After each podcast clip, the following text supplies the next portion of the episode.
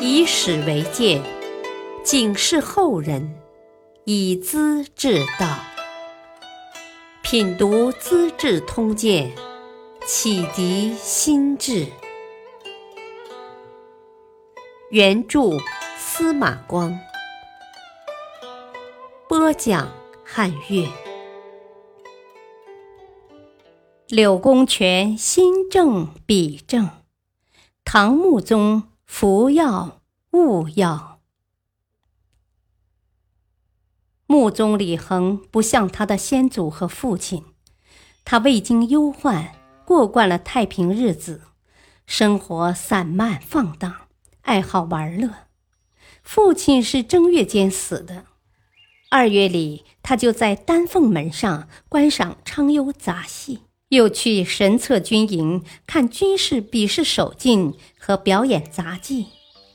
臣下多次见祖，说先帝还未入土埋葬，服丧期间还是请皇上注意影响。他全然不理。穆宗特别爱好文艺，对这类人才也格外的注意。他看到夏州判官柳公权的书法。十分欣赏，便问他：“你的字何以写得如此之美呀？”公权答道：“哦，美是谈不上的，但比较端正啊。”那么你怎么会写得这样端正呢？穆宗很认真的追问。公权不加思索的回答：“啊，用笔在心，心正则笔正啊。”穆宗是个聪明人，听得出他的弦外之音，是借书法用笔的道理来做讽谏。诗人元稹在做江陵事曹时，和监军崔谭俊关系很要好。穆宗当太子时，曾听到宫人诵读元稹的诗歌，就很欣赏。当了皇帝，崔监军回朝。献来元稹的诗歌一百多篇，穆宗问他：“呵 呵呃，元稹如今在哪里呀？”崔檀俊说：“元稹在当善部员外郎。”过了两个月，穆宗就把元稹提升为祠部郎中，知制诰，主持皇帝的文件起草工作。但是朝里的官僚士大夫瞧不起元稹。认为他升官的手段不正派，其实这真是委屈了他。升与不升，只能是皇帝说了算。一天，同僚们在中书省办公，休息时吃西瓜，有个苍蝇飞到瓜瓢上，中书舍人武如恒赶忙用扇子挥去，顺便一语双关的骂道：“哼，你过去都在哪里？”怎么突然飞到这儿来？明明是讥讽元稹从管厨房的官员一下子升到宰相府，不够资格。同僚们莫不大惊失色，觉得这话太过分。而武如恒却神情自若，毫不在乎。穆宗脱掉校服以后，到处游猎，滥行赏赐。九月间要举行重阳节宴会，时以李傕上书谏旨：“啊，陛下还未改换年号，先帝的坟土还没晒干，就要大欢大宴，恐有不妥呀。”皇帝根本不听，建议大夫郑勤等人联名上书。金帛是百姓血汗，无功不能乱赏。仓库里虽然很多，也要多加爱惜呀。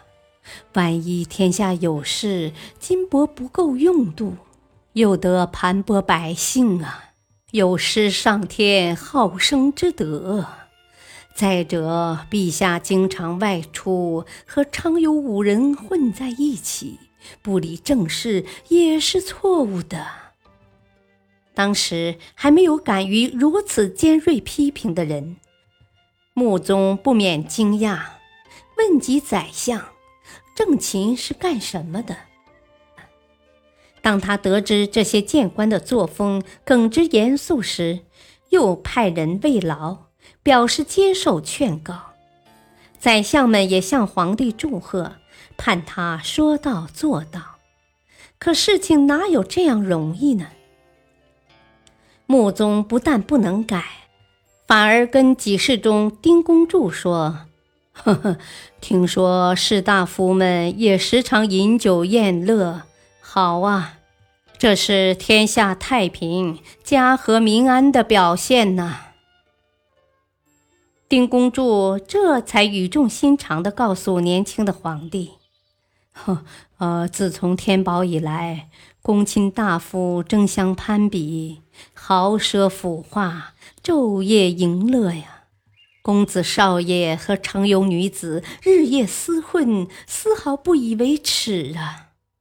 现在又学前人的样子，官吏们懒散无聊，干得了正经事吗？陛下就不担忧吗？我倒希望陛下刹住这股邪风，才是老百姓的福气嘞。穆宗听得浑身不自在，没话可答，但也无所改进。这还不算。又不知不觉地走上了父亲的老路，吃长生不老药。本来柳碧配制药方，使宪宗吃坏了身体。穆宗上台砍下他的脑袋，把有关的同伙流放岭南，表现得深恶痛绝。可是他在玩乐无聊之余，方士们又找上门来。把各种阴阳鬼怪的长生药送给皇帝，穆宗竟慢慢的吃上了瘾。有位隐士张高给皇帝送来一封信，写道：“心情平和，血气就调适；嗜好和欲望太多，疾病就生长。药是治病的，无病不可服药。”神医孙思邈说：“药物的力量往往专攻一处，使人五脏的气血不平稳。即使有病服药，也要慎重。老百姓还得小心在意，何况是天子呢？”先帝听信方士的妄言，吃药治病，陛下看得很清楚，怎么又走上他的老路呢？如今全国都在议论，只怕陛下不高兴，难以觐见。我生活在乡村山野，和禽兽来往作伴，别无所求，略微懂得一些忠义的道理，才写了这封短信。也许对陛下有万分之一的不易吧。穆宗很感动。派人寻找这位隐士，没有下落。不久，穆宗的燥热症果然发作了，跟宪宗的情况一模一样。一天晚上，竟突然死去，刚满三十岁。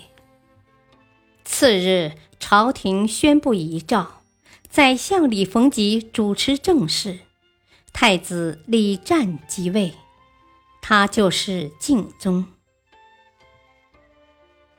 感谢收听，下期播讲少年天子好玩乐，文宗立志变风气。敬请收听，再会。